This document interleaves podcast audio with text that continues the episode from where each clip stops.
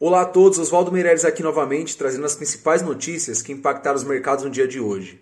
Bom, tivemos tudo para ter um dia um pouco mais tranquilo nos mercados, um dia talvez de alta. É, logo no início do dia, depois é, que a gente teve aí declarações do governador do estado de Nova York, já mostrando que realmente o pico da crise lá, o pico de infectados, já deve ter sido atingido, então já está um pouco mais confortável. Até mesmo Trump já anunciando que já tem algum, algum plano é, para sair do papel, para que a economia reabra ali para meados de, do início de maio, ali por volta do dia 5 de maio. É, tudo isso já poderia ter trazido um pouco mais de conforto para os mercados, mas o dia foi um pouco, foi um pouco diferente disso. Né? A gente teve aí uma queda muito forte do preço de petróleo, ele chegou a ser negociado é, a preços negativos na primeira vez na história, ou seja, as pessoas estavam pagando para quem é, quisesse aí comprar o contrato de, de petróleo, principalmente com vencimento para maio, o mês que vem. Só para vocês terem uma ideia, o contrato chegou a ser negociado menos 40 dólares é, é, por contrato né, de, de barril de petróleo.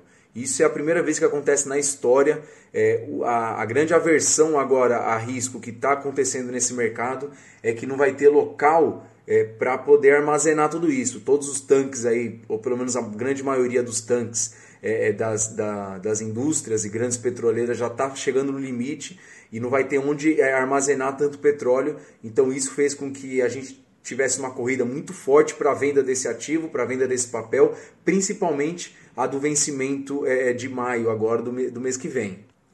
Falando um pouco aqui de Brasil, a gente teve é, o Boletim Focus, que o Banco Central solta toda segunda-feira, hoje mostrando um cenário aí um pouco pior do que a semana passada. É, o Boletim Focus geralmente ele tende a fazer isso, ele vai corrigindo as projeções dele semanalmente, ou às vezes até mensalmente, para que não tenha um choque muito forte no mercado de preços e acabe criando mais pânico do que a gente já está vivendo.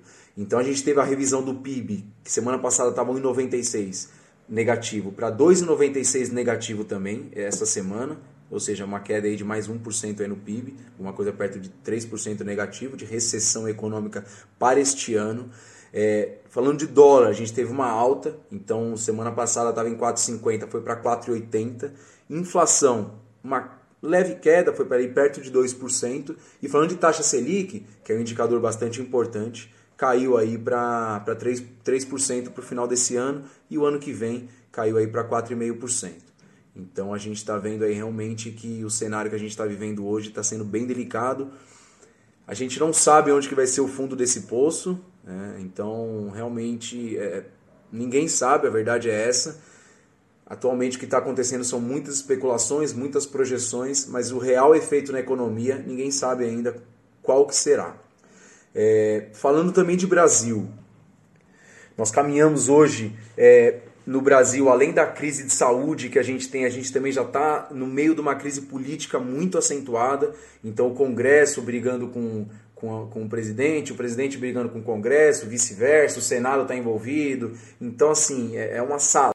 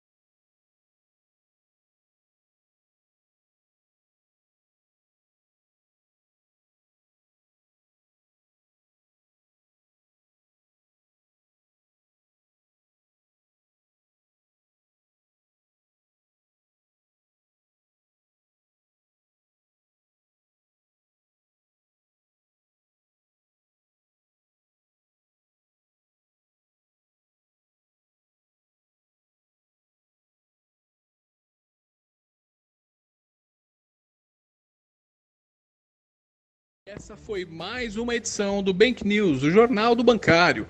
Se esse vídeo e os nossos conteúdos estão fazendo sentido para você e te ajudando, compartilhe com o pessoal da sua agência, ajude a gente a atingir mais pessoas para que consigamos construir um mercado melhor.